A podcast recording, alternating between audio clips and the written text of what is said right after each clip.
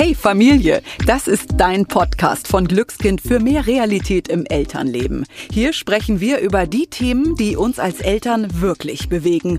Ungeschminkt und informativ. Mainstream oder bla bla gibt es bei uns nicht. Dafür wertvolle Tipps, tolle Persönlichkeiten und ganz besondere Geschichten.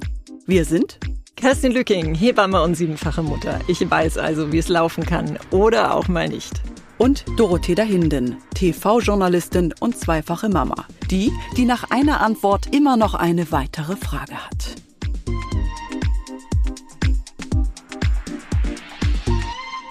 Ich gebe es zu, manchmal mache ich den Brüllaffen. Da werde ich mal kurz laut, weil ich gestresst bin, scheinbar niemand meine Worte hört, die Kinder sich permanent streiten oder auch der Alltag feuert.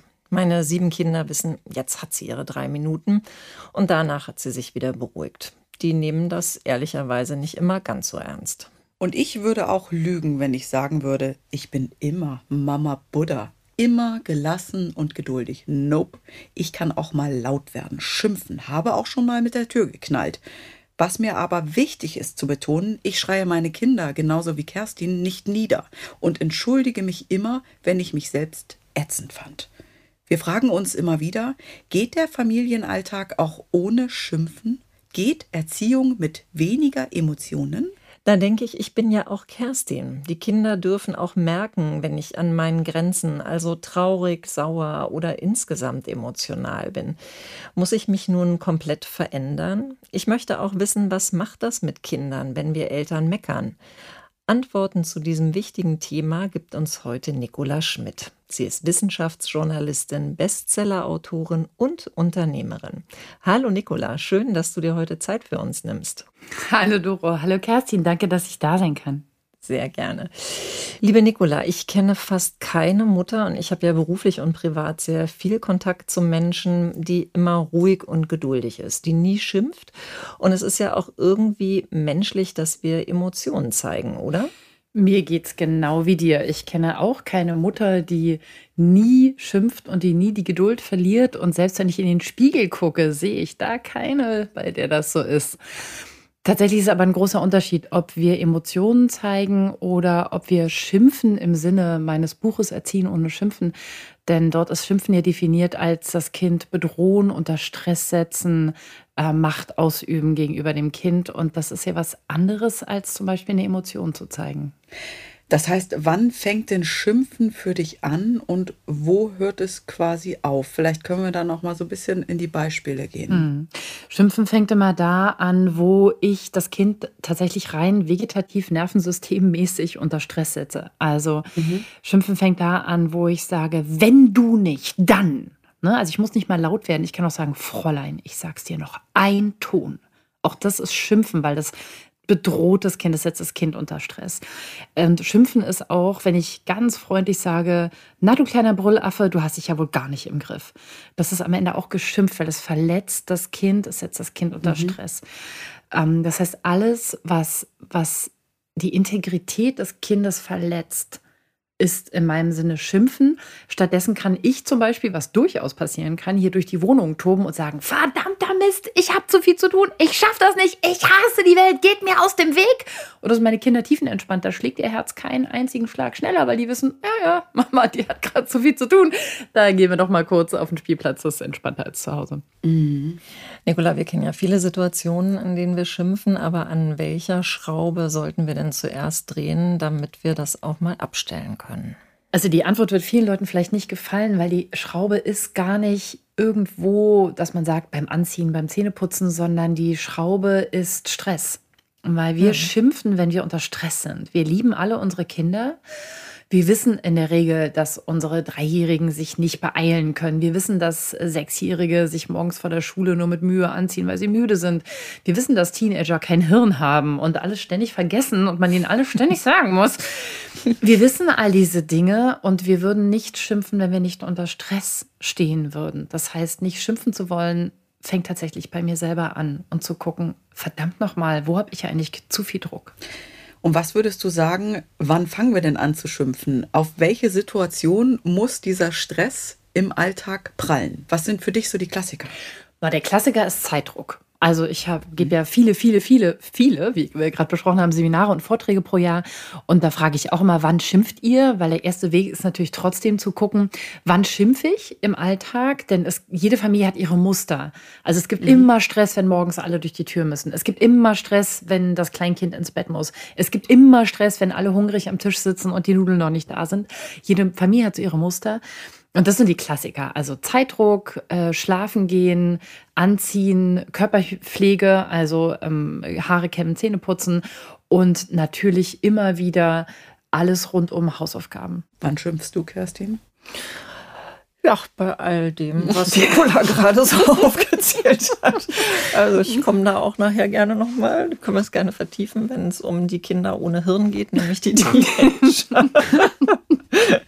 Also ich kenne das auch, wenn, wenn ähm, mein eines Kind Ewigkeiten brüllt und gefühlt nicht aufhört. Also irgendwann kann ich auch nicht mehr. Dann werde ich auch halt laut. Genau. Und was passiert bei dir? Ich werde nervös. Das ist total ein total tolles Beispiel. Genau, dein, dein, dein Herz fängt an zu schlagen. Genau. Es ist so, als würde sie mich selbst in meinen Mark treffen. Also irgendwie so einen mhm. wunden Punkt bei mir umdrehen. Und irgendwann merke ich auch, jetzt werde ich nervöser. Also ich kann das eine ganze Zeit und inzwischen viel, viel besser auch aushalten. Aber irgendwann denke ich auch, oh, ich kann nicht mehr. Mhm. Also das, was du halt erzählst, ist halt genau das Richtige. Ne? Das ist der wichtige Punkt. Ähm, du hast gerade gesagt, ne, selber, also mein Herz schlägt schneller, das, das ist anstrengend, das trifft mich bis ins Mark. Was eigentlich passiert ist, dass du von in deinem Gehirn ähm, nicht mehr im präfrontalen Kortex und im Inselkortex unterwegs bist, also im Verstand, ja. im Mitgefühl, im, oh Gott, das Kind ist müde, oh Gott, das Kind kann sich gerade nicht regulieren, äh, das Kind ist dysreguliert. Ähm, ich habe irgendwie bei Jasper Yu gelernt, wie man das macht, sondern das Kind drückt irgendwann, weil dein System überlastet ist, auf den Mandelkern im Gehirn, also auf den Stressknopf. Mhm. Und dann gehst du selber in den Gefahrenmodus. Mhm. Und wenn das Kind im Schrei-Gefahrenmodus ist und du auch in den Gefahrenmodus gehst, dann ist es nicht mehr möglich oder nicht mehr so leicht möglich, Mitgefühl zu zeigen, zu verstehen, sondern dann wollen wir nur noch, dass die Gefahr aufhört. Und dann agieren wir auch so, als wären wir einer Gefahr gegenüber aus Überlastung, aus Schreck, aus was auch immer und ähm, können die Kinder auch nicht mehr koregulieren, weil wenn ich mhm. oben bin und das Kind oben ist, wer, wer reguliert dann wen runter? Und oft ist es so, wenn wir dann schimpfen, sind wir unseren Stress los. Entweder hört das Kind auf, wenn wir doll genug geschimpft haben, oder wir sind zumindest unseren Druck los und können dann das Kind wieder runterregulieren. Und der Trick ist natürlich, nicht mit hochzugehen. Mhm. Und wie wendest du den an? Also wie geht das, wenn du... Also Schritt Nummer eins ist atmen. Also es ist ganz simpel. Du hast ja eine Fernbedienung in der Hand für dein zentrales Nervensystem und das ist die Atmung. Also ich kann tatsächlich immer nur in einem von zwei Zuständen sein im Gehirn. Ich kann nur im parasympathischen und im sympathischen Nervensystem sein. Und wenn ich schimpfe, wenn ich aufgeregt bin, wenn ich unter Stress bin, bin ich im sympathischen Nervensystem. Und die Fernbedienung, die du in der Hand hast, ist die Atmung. Das ist der Link zwischen dem autonomen Nervensystem, was macht, was es will, ich raste aus dem Nichts aus. Und meinem bewussten Sein, das sagt, nee, stopp. Okay, der ist jetzt langsam, aber wenn ich jetzt anschreie, wird er ja nicht schneller. Und das ist ja das Dumme. Schimpfen kostet ja am Ende mehr Zeit unter Umständen, als wenn ich ruhig bleibe. Und deswegen ist der erste Punkt tatsächlich atmen, ausatmen, nicht einatmen. Wenn wir gestresst sind, atmen wir eh ständig ein. Puh ausatmen und sich selber berühren. Die Körperwahrnehmung schaltet auch das Stresssystem aus im Gehirn. Also die Hände reiben, keinen Schluck kaltes Wasser trinken, sich das Gesicht waschen, auf der Stelle laufen, Hampelmann machen, ist ziemlich gut. Jede Form von Bewegung.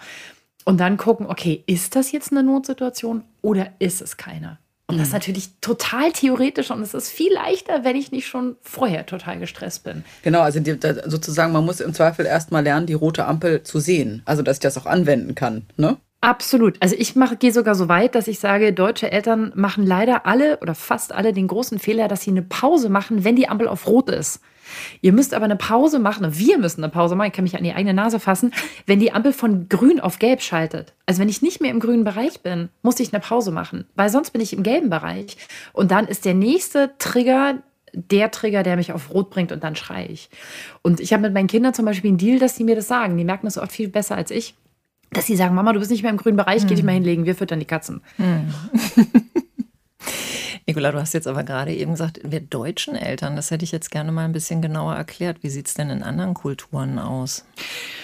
Na, in der ganzen nordeuropäischen, nordamerikanischen Kultur ist es natürlich ähnlich, aber ich sage wir deutschen Eltern, weil ich zum Beispiel, also ich habe Freunde, auf denen sie schellen und als ich, wenn ich dort mit meinen Kindern bin oder als ich mit meinem Sohn, als er auch klein und wirklich anstrengend war, dort war, da gucken die Leute dich an und sagen, was, du bist zu Hause alleine mit den Kindern? Wie mhm. schafft ihr das denn, ihr europäischen Mütter? Das ist ja der Albtraum, weil dort sind es drei Erwachsene auf ein Kind und nicht drei Kinder auf einen Erwachsenen. Ja, Wahnsinn. Und dann ist es easy. Mhm.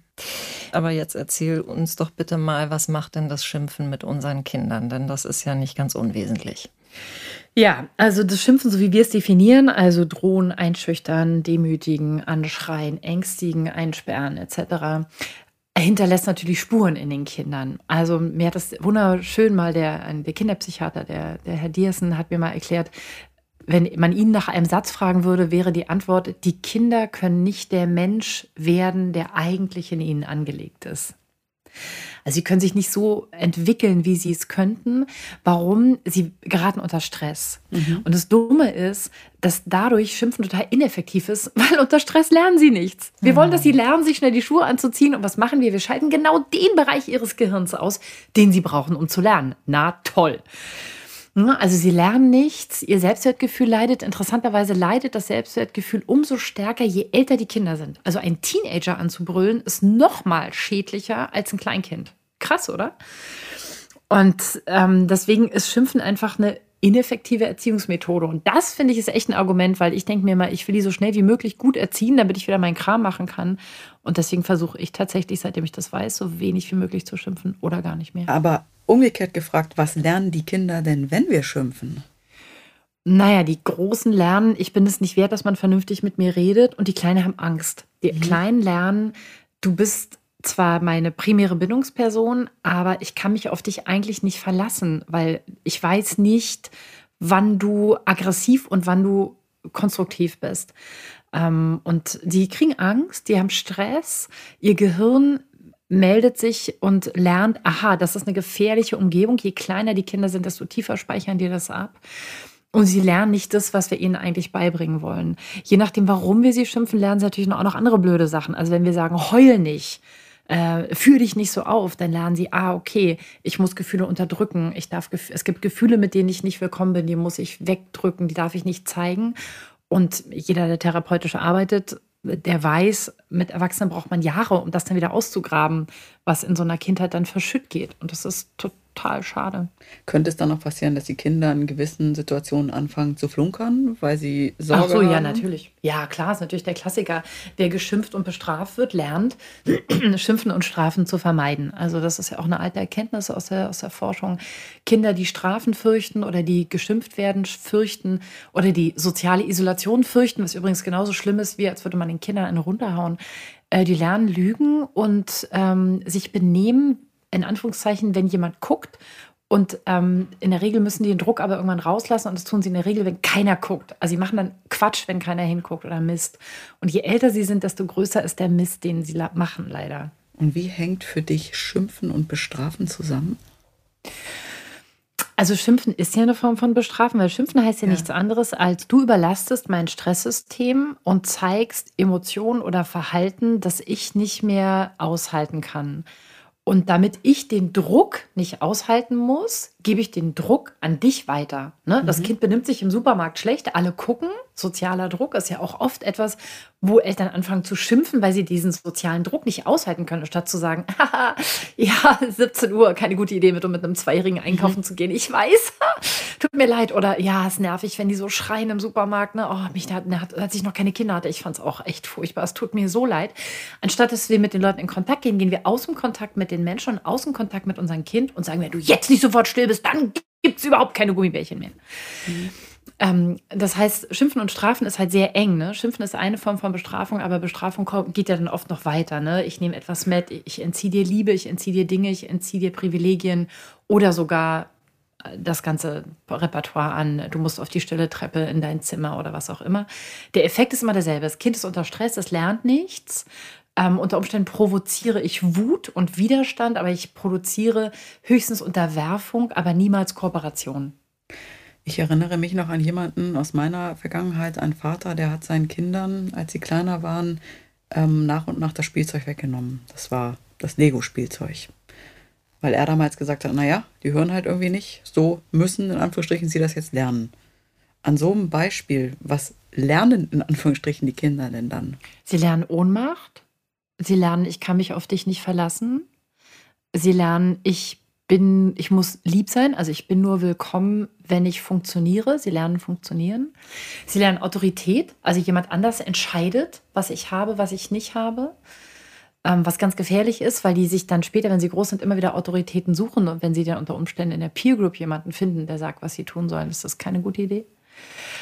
Und vor allen Dingen verlieren sie ihr Urvertrauen. Ne? Also das, was wir eigentlich allen Menschen wünschen, was die Basis ist. Die Basis für alle menschlichen Beziehungen ist, ich vertraue den Menschen. Und das fängt mit Mama und Papa an. Und dieses Vertrauen und ich bin mit allen Gefühlen willkommen und auch im Konfliktfall reißt die Verbindung nicht ab. Das ist die Basis fürs ganze Leben. Und das ist total krass, weil ich kenne ganz wenige Erwachsene, die das können ne, die im Konfliktfall nicht sagen, boah, du gehst mir, jetzt gehe ich erstmal einen trinken, jetzt gehe ich erstmal raus. Nee, so rede ich nicht mit dir. Das hören wir ständig von Erwachsenen. Und das sind große Kinder, die, als sie klein waren, gelernt haben, wenn du nicht so bist, wie ich dich haben will, nehme ich dir was weg, schicke ich dich weg, gehe ich aus dem Kontakt. Nicola, wenn wir jetzt als Eltern äh, laut geworden sind, ähm, was rätst du den Eltern? Was sollen sie im Nachgang machen? Also ich ziele jetzt mal so ein bisschen darauf hin, äh, was ich persönlich wichtig finde, nämlich, dass man ins Gespräch geht mit den Kindern, dass man erklärt, warum man wütend ist, warum man gerade laut geworden ist. Und bei uns zu Hause gibt es so eine Regel, dass ich sage, ich möchte, dass wir uns, bevor alle ins Bett gehen, äh, vertragen haben, weil ich das einfach ganz hm. wichtig finde finde, dass niemand mit seinem Kummer schlafen gehen soll. Mm. Was hast du denn so für Tipps parat? Also erstmal, das finde ich total hinreißend. Das hat meine Mutter auch so gemacht. Ich mache das auch so. Und im, im Britischen, äh, bei den Briten gibt es sogar ein, ein Sprichwort, das heißt Never go to bed on an argument. Also mm. lege dich niemals auf einen Streit schlafen. Oh, ist das nicht wundervoll? Mm. Also das Wichtigste, was ich meinen Eltern immer sage und was ich allen Eltern ans Herz legen möchte, weil ich weiß, dass die Thesen, die ich hier vertrete und dass die Neurophysiologie, das ist echt krass. Wenn man das so hört, denkt man sich, na, danke schön, Frau Schmidt. Also die Info hätte ich jetzt nicht gebraucht. Und deswegen finde ich es total wichtig zu wissen, ihr müsst nicht perfekt sein. Und das Wichtigste ist, jetzt nicht in, in, in Schamgefühle zu verfallen. Ne? In, ich bin wertlos als Eltern, ich bin mhm. wertlos als Mutter, das kann ich nie wieder gut machen. Denn tatsächlich sind wir schuldig. Wir haben uns schuldig gemacht. Aber das Gute an Schuld ist, man kann sich entschuldigen. Juhu! Und das tue ich dann auch. Ich gehe hin und sage, Entschuldigung, es tut mir leid. Und für die Kinder ist das der entscheidende Punkt. Für die Kinder ist nicht der entscheidende Punkt, dass die Eltern haben, die niemals schimpfen. Hoffe ich jedenfalls, weil sonst mhm. meine, sind meine Kinder und ich schon in den Brunnen gefallen. Aber für die Kinder ist es total relevant, dass jemand hingeht und sagt, sorry, so darf dich niemals niemand behandeln, das ist nicht okay. Und es sollte immer der Satz fallen, besonders wenn die Kinder klein sind, denken die Kinder immer, ich bin schuld, dass Mama so zu mir war. Und sie brauchen die Info und du bist nicht schuld. Ich habe die Beherrschung verloren. Du bist Kind. Und nächstes Mal machen wir das besser und morgen ist ein neuer Tag. Und jetzt nehmen wir uns in den Arm, wir vertragen uns, wir gehen schlafen und morgen gucken wir, ob wir das mit dem Tablet spielen oder mit dem äh, Schuhe anziehen oder wo auch immer an Hausaufgaben, woran es sich entzündet hat, besser hinkriegen. Das tut gerade sehr gut, dass du das sagst, weil ich habe im Vorhinein, bevor wir jetzt darüber gesprochen haben, auch gedacht, ich kann mir vorstellen, dass eben viele auch unser Gespräch jetzt als gewissen Druck empfinden, das mhm. zu hören und sich eben schlecht fühlen. Ne? Weil ähm, das ist das, was ich auch oft erlebe auch viele Freundinnen von mir, gerade in Social Media sind ja jetzt wahnsinnig viele mit dem Thema Bedürfnisorientierung unterwegs. Und mhm. wenn du nur so ein Schlagwort hast, in dem du halt liest, du sollst nicht schimpfen, du sollst nicht dies und dann noch Mama, so ungefähr, mhm. dann habe ich sämtliche Menschen auch bei mir erlebt, die wirklich liebevolle Eltern sind und aber vor allen Dingen auch Mütter, die gesagt haben, das macht mir so einen Druck. Jetzt habe ich mhm. eben das noch, jetzt habe ich das Gefühl, ich versage. Ja. Das ist noch ein Punkt auf der Du bist nicht gut genug Liste ja. die bei Eltern sowieso lang ist. Und das finde ich ganz wichtig, weil was, weißt du, was ich mir wünsche? Ich wünsche mir, dass wir es schaffen, diese negativen Gefühle, die wir haben, wenn wir schimpfen, ich finde die super wichtig. Ich halte überhaupt nichts von diesen ganzen Pseudo-Coaches, die sagen, nein, nicht schlimm, alle Eltern dürfen einmal am Tag ausrasten. Jasper Juhl hat mal bei einer Veranstaltung gesagt, jede einmal am Tag brüllen ist okay. Und ich dachte, Alter, ist nicht dein Ernst? Bist du des Wahnsinns? Es ist nicht okay. Und ich finde es nicht gut, wenn wir da so, so Kleister drüber schmieren und sagen, ja, ja, Eltern sind so, sondern wenn wir sagen, ja, das ist falsch und es fühlt sich falsch an. Und diese Energie, dieses Gefühl, Gefühl, das halten wir aus. Ich habe einen Fehler gemacht und wir lernen, das ist nämlich auch wichtig für uns Eltern. Ich sterbe nicht, wenn ich einen Fehler mache. Ich bin trotzdem liebenswert. Ich muss nicht perfekt sein, damit man mich liebt, genau wie meine Kinder. So, und jetzt nehme ich die Energie aus diesem, verdammt, ich habe was falsch gemacht und nehme diese Energie und sage, so, und ab morgen machen wir es anders. Und wenn wir es morgen nicht schaffen, wir es übermorgen oder nächste Woche oder nächstes Jahr, aber wir bleiben dran.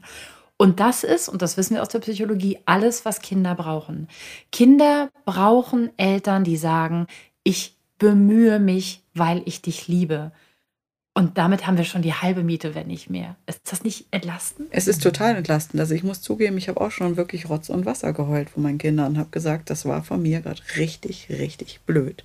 Und mhm. ihr könnt dafür gar nichts. Es tut mir leid. Mhm, genau. Und das war für uns alle wie so ein ja, aber weißt du was, ich finde auch, dass die Kinder dann mal sehen, was das mit uns macht. Ne? Also gerade, dass ich als Mama auch mal da sitze und dass mir die Tränen rollen. Ja, also mm. das ist mir auch schon passiert und das war nachher eigentlich eher positiv, weil wir dann alle geheult haben und auf dem Sofa gesessen mm. haben und äh, uns eigentlich gegenseitig auch äh, tatsächlich versichert haben, wie lieb wir uns gegenseitig mm. haben. Und das ist, äh, ich finde das so wertvoll, diese äh, Situation. Emotionen. Ja, wir hatten vorher eine Krise, sind alle irgendwie so ein bisschen ausgeflippt, dann haben uns die Emotionen überrollt und äh, wir wissen aber eigentlich, diese Liebe, die ist immer da. Ja. Mhm. Und dann habe ich hier noch eine radikale Idee. Weint doch zusammen, bevor ja. ihr euch streitet. Ja. Weil das ist doch, das, das ist doch die Wahrheit. Ne, wenn ich mit meinen Eltern, mit den ganz kleinen Kindern, äh, mit die ich viel habe in meinen Kursen und in meinen Seminaren, in meinen Vorträgen und in meinen Camps auch damit, ist natürlich ganz viel, weil da sind wir eine Woche zusammen mit allen, alle Mann im Wald, da sieht man natürlich auch viel, dass ich sage, guck mal, du bist total erschöpft und dann versuchst du weiter den Abend durchzuziehen und dann knallt's. Wie wäre es, diesen Prozess umzudrehen und zu sich auf den Boden zu setzen und auch einem zweijährigen Kind zu sagen, ich kann gerade nicht mehr. Mhm. Oder auch Geschwistern, die drei und fünf sind, zu sagen, Leute, ich kann nicht mehr. Ihr streitet, ich verstehe es. Es ist abends halb acht, ihr seid Kinder, aber ich kann nicht mehr. Und zu weinen. Und meine Erfahrung ist, wenn wir so authentisch und echt sind, dann hören die Kinder sofort auf ja. zu streiten. Sofort. Die, die kommen sofort, die trösten, die kommen in unseren Arm. Das ist so herzerwärmend.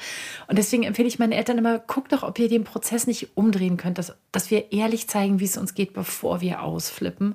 Hm. Und sagen, Leute, heute Abend gibt es Pizza oder von mir ist auch Nutella-Brot und alle gehen mit ungewaschenen Füßen und ungeputzten Zähnen ins Bett. Ich kann nicht mehr, ist mir alles egal. Ich kann mir aber vorstellen, dass das eben auch ein, viel, viel Arbeit ist. Ne? Ich musste gerade an eine Situation denken, wo ich auch mal beobachtet habe, wo Eltern ähm, ihre Kinder wirklich gepackt haben, an der Hand gepackt haben oder du gehst jetzt sofort auf dein Zimmer. Also auch natürlich komplett aus der Hose gesprungen sind, ne, weil sie so gestresst mhm. waren. Und ich, es wird ja, also das sollten wir uns vielleicht auch klar machen, es ist schon ein Weg dahin. So, wenn wir sagen, wir, wir wollen ohne Schimpfen, mit weniger Schimpfen, also irgendwie viel galanter durch den Familienalltag kommen, das ist schon richtig Arbeit, oder Nicola? Ja, und weißt du, was das Krasse ist? Du musst ganz unten in der Suppe anfangen.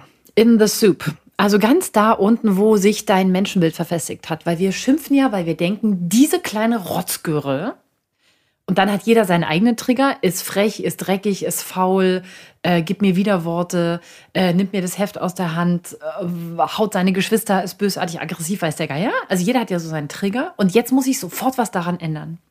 Und das Lustige ist, dass alle Eltern aus unterschiedlichen Gründen ausrasten.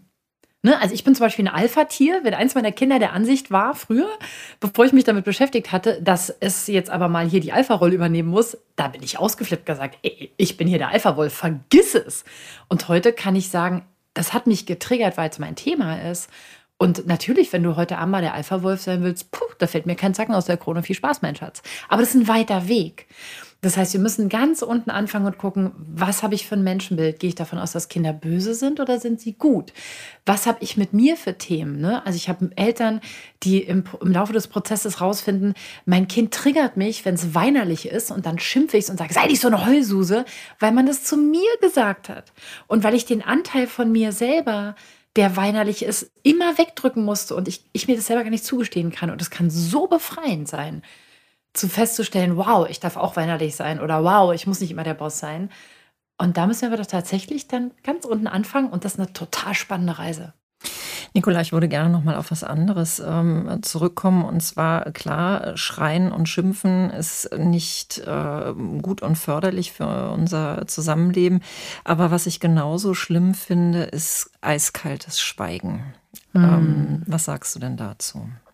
Ja, same, ne? Also eiskaltes Schweigen ist ja Bindungsabriss, ähm, äh, auch Zuwendungsentzug, Liebesentzug und das ist Höchststrafe. Mhm. Der Homo sapiens ist ein Gruppenwesen. Unsere Kinder sind hundertprozentig abhängig von uns. Und wir müssen gar nicht eiskalt schweigen. Wir können auch lauwarm schweigen oder wir können unserem Kind ständig Nein sagen. Also ständig sagen, hör auf damit, was machst du denn da, was soll denn das, muss das denn sein, jetzt lass das doch mal. Das ist auch Liebesentzug. Und äh, das ist für Kinder tatsächlich also fast noch schlimmer, ähm, als wenn sie in Kontakt sind mit jemandem, der sich aufregt, weil Liebesentzug ist für sie lebensbedrohlich, besonders wenn sie klein sind. Wenn jetzt jemand zuhört und sagt, ja, aber Nicola, ganz ehrlich, so eine Standpauke muss doch mal drin sein. Ist das denn so schlimm? Was antwortest du denn dann? Ich versuche die Leute daran zu erinnern, wie hast du dich denn selber als Kind gefühlt, wenn du eine Standpauke gekriegt hast? Wie angenehm war das? Ja, da habe ich wenigstens kapiert, was Sache ist. Mhm. Wie hast du dich gefühlt? Und dann wirklich mal reingehen in das Gefühl, in das Körpergefühl als Kind. Nicht das, was der Verstand dann später sagt und das legitimiert und das durchdenkt und sagt, naja, vielleicht war es richtig, sondern das Gefühl. Wie hast du dich gefühlt? Und die Antwort ist immer, es war schrecklich. Ich habe mich gefühlt, als würde ich sterben. Ich, oder ich habe gar nicht, ich war taub, ich habe gar nichts mehr gefühlt. Also ich verstehe, dass Eltern sich abreagieren müssen, aber müssen wir das an unseren Kindern tun? Mhm. Was würdest du denn dann sagen? Wie können wir zeigen, wenn wir sauer sind? Und was nicht oh, okay ich zeige finden? sehr deutlich, wenn ich sauer bin. Ähm, und da gibt es so ein paar ganz banale Tricks. Also Regel Nummer eins, äh, ich rede von mir. Ich sage nicht, du lässt hier immer alles rumliegen, sondern ich sage, mir ist das hier ein Saustall und ich kann so nicht Abendessen. Ich will es auch nicht. Okay? Dann stelle ich keine rhetorischen Fragen. Ja, könntest du vielleicht mal deine Jacke aufhängen? Sondern ich sage, ich will, dass du deine Jacke aufhängst. Und unter Umständen füge ich an, und zwar jetzt, weil ich habe es schon dreimal gesagt, mir reicht's. Ne, also ich kann ganz klar und ganz sauer sein. Und ich kann auch ganz klar Regeln einfordern und sagen, stopp, ich erwarte, dass du mit deiner Großmutter respektvoll sprichst. Kacke-Oma ist in diesem Haus nicht legitim. Ich erlaube es nicht. Ich will es nicht.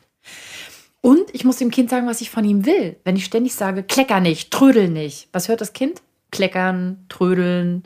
Stattdessen sage ich, isst über dem Teller, sonst tropft auf deine Hose. Ich sage, bitte zieh dir jetzt die Schuhe an. Ich will nicht zu spät zu Oma kommen, ist mir unangenehm. Ich will, dass wir jetzt gehen. Ich sage nicht, Schatz, gehen wir jetzt nach Hause, sondern ich sage, es ist 17 Uhr, Spielplatzzeit zu Ende, wir gehen jetzt. So, merkt ihr, also wir, mm. wir, wir kommunizieren auch oft so durch die Brust, äh, hinten mm durch die Brust, durchs Auge, statt den Kindern klar zu sagen, was ist und von uns selber zu reden. Es hat keinen Sinn zu sagen, Mann macht das nicht. Wer ist Mann? Mhm. Ich will nicht, dass du das machst. Und plötzlich sind die Kinder so, ah, ach so, na dann sagt es doch. Und wenn wir nochmal so ein Beispiel nehmen für Kinder, die ein bisschen kleiner sind, also der Klassiker ist, hat eine Freundin mir auch erzählt, dass irgendwie sie, dass das Kind den ganzen Supermarkt zusammengeschrien hat. Und wir langsam, das hatten wir auch schon das Beispiel, so merken, wie der Puls steigt. Wie kommen wir denn daraus? Mhm mit unseren Regeln quasi. Also, äh, wie kommen wir da raus? Der Super, jeder Supermarkt hat eine Tür, im Zweifelsfall mhm. Notausgang. Also, die erste Regel ist mal raus. Und ähm, dann, Alfie Kohn hat dieses wunderbare Buch geschrieben, Liebe und Eigenständigkeit.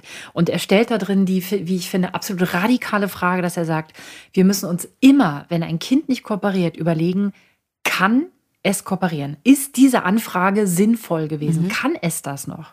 Und nachmittags um vier kann kein Vierjähriger mehr sich beruhigen. Die sind durch. Die hatten acht Stunden Kita oder sechs. Ne, da sind die fertig. Ich nenne das Kooperationskontingent. Jedes Kind hat ein Kooperationskontingent, wie lange es kooperieren kann. Und wenn es erschöpft ist, dann war es mhm. das. So, das heißt, wir müssen uns erstmal überlegen, war das überhaupt machbar, mit dem Kind jetzt noch einkaufen zu gehen? Wird mehr Druck die Situation besser machen? Oder ist es sinnvoller zu sagen, okay, dieses Stresssystem von diesem kleinen Vierjährigen ist komplett dysreguliert, das werde ich jetzt im Supermarkt hier auch nicht wieder regulieren können. Hat der vielleicht Hunger? Dann kaufe ich ihm schnell ein Brötchen und gebe es ihm. Wenn nicht, schnappe ich mir mein Kind und wir gehen erstmal raus, wir beruhigen uns, wir kuscheln Körperkontakt, wir essen was und dann überlege ich mir, okay, brauche ich heute Abend noch die Wiener Würstchen oder kann ich die morgen kaufen? Kann jemand anders das besorgen? Und ist diese Anfrage überhaupt durchführbar? Weil oft verlangen wir von unseren Kindern Dinge, die sie gar nicht mehr leisten können, gerade in dem Alter. Das heißt so zusammenfassend, wir sollen ruhig bleiben, irgendwie im Kontakt sein, so sagst du es ja auch. Und im Zweifel auch, bevor wir sagen, du sollst aber dies oder das machen, irgendwie versuchen, dass wir eine Alternative schaffen. Genau. Also wir, wir, das Problem ist ja, dass unsere Eltern in Deutschland gelernt haben, ihr dürft niemals nachgeben. Wenn ihr nicht konsequent seid, die tanzen euch auf der Nase herum. Das ist natürlich Bullshit. Alle, die ganze Forschung sagt uns, nachsichtige Eltern haben, haltet euch fest, kooperative Kinder. Okay, also wenn ich nachsichtig bin und sage, weißt du was, mein Schatz, ich glaube, ich muss es auf morgen verschieben, dir Manieren beizubringen, weil du bist durch.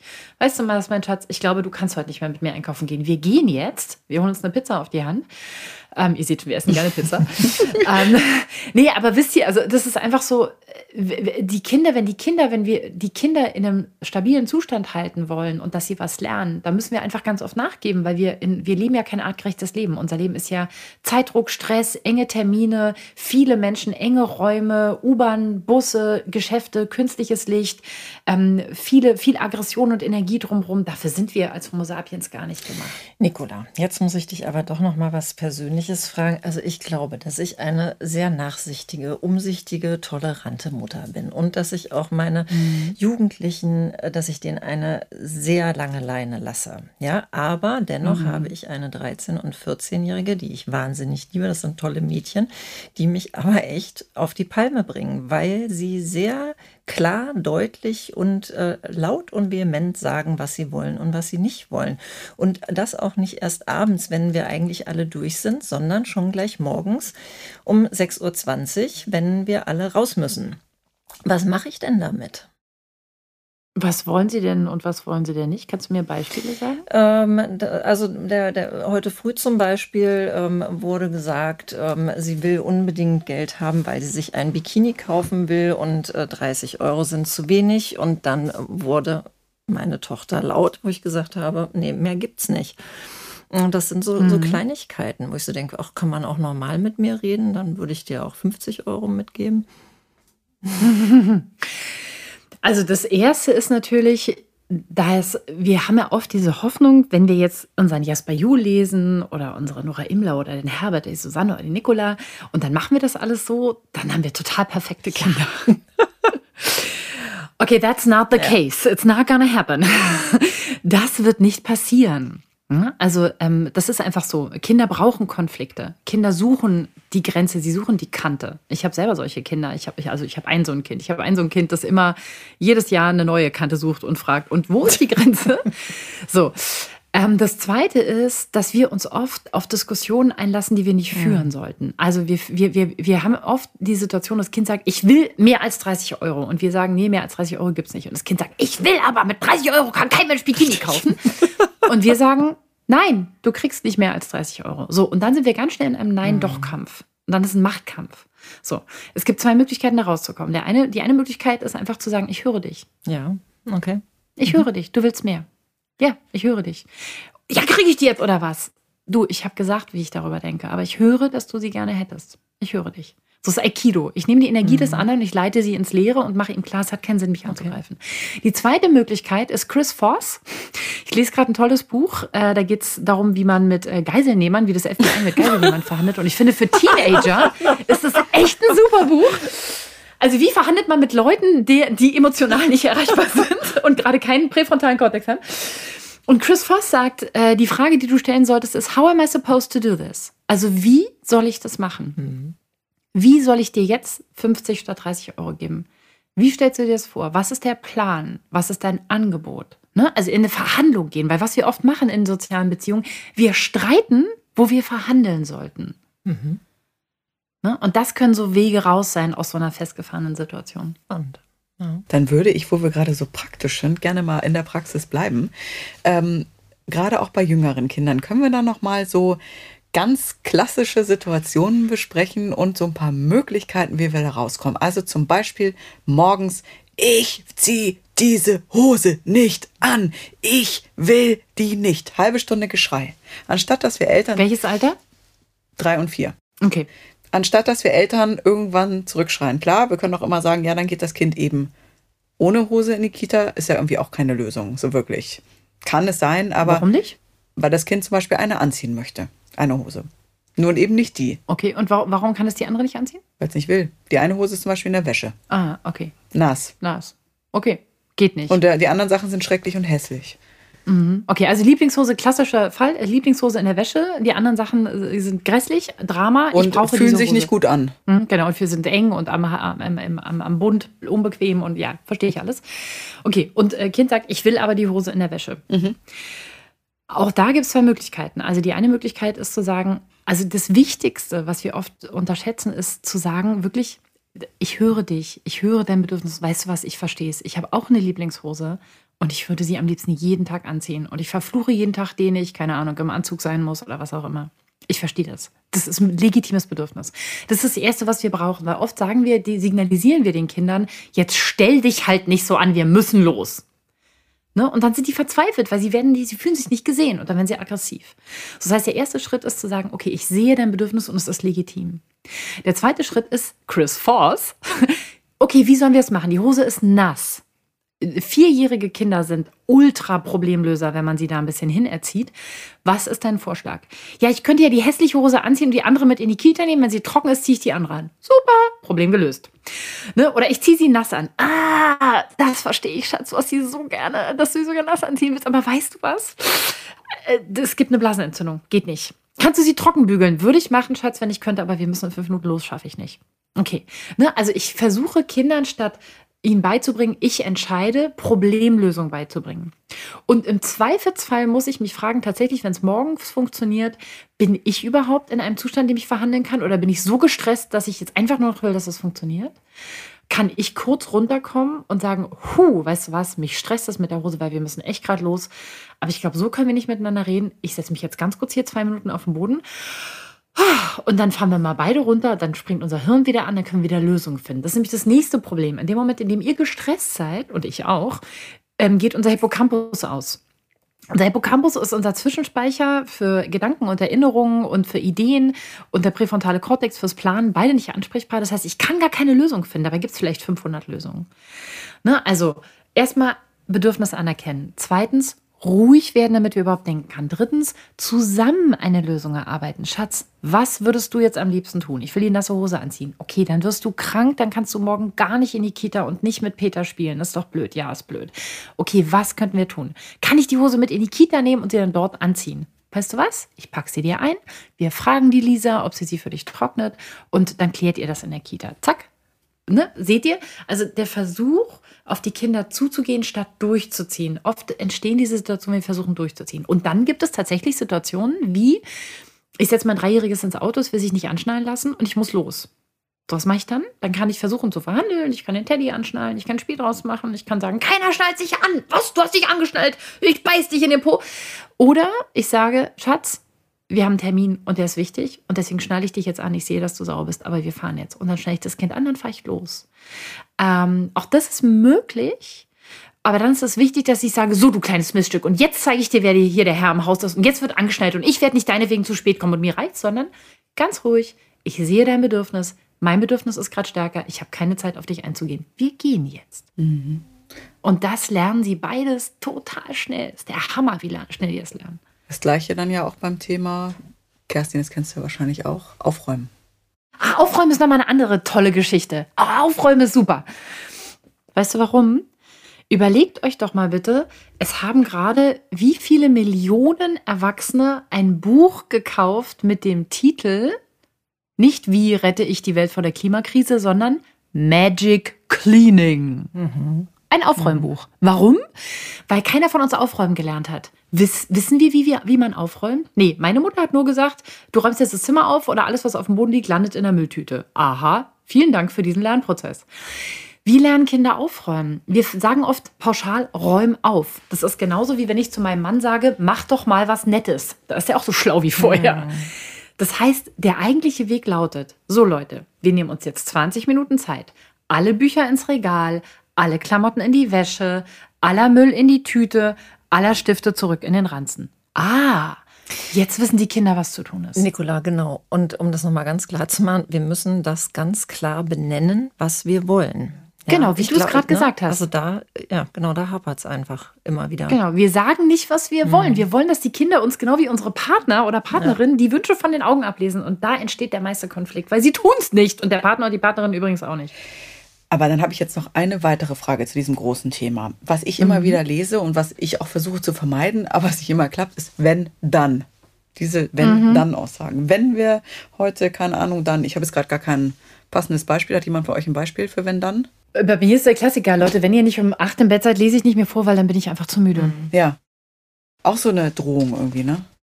Eigentlich. Kommt drauf an. Also wenn ich sage, so Leute, wenn hier nicht in fünf Minuten aufgeräumt ist, gibt es die ganze nächste Woche kein Eis. Ja. Das ist eine Drohung. Ja. Da bin ich ein Arsch. Aber wenn ich sage, hey, ist doch wahr, oder? Kein Eis. Aber ist doch, und, aber wenn ich sage, Leute, ich bin so platt, ich glaube, wenn ihr bis um acht nicht das, bis ins Bett geschafft habt, ey, dann müsst ihr heute ohne Geschichte, weil ich schaff's nicht. Das ist auch ein Wenn-Dann. Aber es ist ein total authentisches, ehrliches, logische Konsequenz, wenn dann. Oder ja, ihr könnt jetzt barfuß in die Pfützen hüpfen, aber ich habe kein Handtuch dabei. Dann habt ihr den Rest des Weges kalte Füße. Das ist eine logische Konsequenz. Mutter Natur ist total super zum Thema wenn dann. Wenn du nicht aufpasst, wirst du nass, dann wirst du kalt. Das ist halt so. Ne? Und deswegen, es macht einen riesen Unterschied, finde ich, was für ein Wenn dann wir anwenden. Wenn jetzt jemand zuhört und sagt, ja, aber die Welt da draußen, die ist ja auch nicht rosa-rot. Und wenn wir, dann sind wir zu Hause nicht schimpfen, dann kommen sie irgendwann in eine Welt, unsere Kinder, wo sie vielleicht auch mit Menschen zusammenkommen, die schimpfen und dann erleben sie die andere Seite. Was würdest du denn dann antworten? Ich würde antworten, dass das eine sehr brüchige Argumentation ist, weil dann müsste ich ja sagen, okay, also draußen gibt es Leute, die prügeln, schlagen, die klären äh, Dinge mit Messern und Schutzgeld. Muss ich das zu Hause auch einüben, falls die Kinder das draußen mal erleben? Und tatsächlich ist die Forschung ja auf unserer Seite, denn wir wissen, Kinder, die nicht geschimpft werden, die diese Konfliktlösungsstrategien lernen, die kommen auch draußen besser mit den Leuten klar. Und denkt immer dran, jeder sucht sich in seinem späteren Leben sein Zuhause. Also ich bin nicht von Leuten umgeben, die mich schimpfen. Weil ich habe das zu Hause, wenn ich auf solche Leute treffe in meinem Leben, natürlich gibt es in meinem Leben auch einen Haufen Arschlöcher. Aber wenn ich die treffe, dann denke ich nicht, ah cool, das ist wie zu Hause, bei dem bleibe ich, sondern ich denke, öh, was bist du denn für ein komischer Mensch? Geh zur Therapie, ruf mich an, wenn du fertig bist, dann gehe ich. Das heißt, unsere Kinder lernen konstruktiven Umgang miteinander und sie werden sich, wenn sie groß sind, Menschen suchen, die konstruktiv mit ihnen umgehen. Und die gibt es da draußen. Und selbst wenn man sagen würde, es gibt nicht einen einzigen konstruktiven Menschen da draußen, who cares? Dann machen unsere Kinder vielleicht den Anfang. Also die Argumentation, die hinkt vorne und hinten, die kann man eigentlich nicht, nicht ernst meinen. Also, Nicola, um nochmal ein Resümee äh, zu ziehen ähm, unseres heutigen Gespräches, sage ich Kommunikation ist das A und O. Stressverminderung von uns oder bei uns Eltern ist ganz wichtig. Da würde ich auch gerne noch mal auf ein paar Podcast-Folgen von uns äh, verweisen, wo wir ähm, das auch noch mal näher beleuchtet haben. Und auch, dass wir als Eltern in der eigenen Ursuppe wühlen. Wo kommt es denn her? Möchtest du es noch ergänzen? Fehlt noch was. Ja, ich glaube, ich würde als Resümee mir wünschen, also wenn, wenn, wenn, ihr, wenn die Eltern da draußen nur eine Sache mitnehmen, möge es sein, jeden Tag ein bisschen reicht. Macht euch nicht verrückt. Jeden Tag ein Minischritt, das ergibt irgendwann ein Ganzes. Kein Stress, keine Hektik. Nicola, du hast ein Buch geschrieben, Erziehen ohne Schimpfen, was wir sehr gerne unseren Hörerinnen und Hörern empfehlen möchten. Was bekommt denn die Leserin von dir in deinem Buch? Eine, wie mir immer wieder zurückgespiegelt wird, selbst für Leute, die keine Kinder haben, ähm, verblüffend gut verständliche Erklärung, woher unser Stress und unser zwischenmenschlicher Stress eigentlich kommt. Ganz viele Satzbeispiele, wie man Dinge anders sagen kann. Ganz viel Tipps, wie man Regeln tatsächlich durchsetzen kann, weil es geht wirklich darum, auch Regeln durchzusetzen, ohne die Kinder anzugreifen. Und mein persönliches Steckenpferd, Projektmanagement für Familien. Also wie kann ich wirklich mit Projektmanagement, mit ganz einfachen Dingen, den Schlüssel immer an die richtige Stelle legen, ähm, jeden Samstag das Auto tanken, mit solchen Projektmanagement-Sachen, ganz ohne, dass ich irgendwas Therapeutisches machen muss, meinen Alltag erleichtern, ohne groß was ändern zu müssen.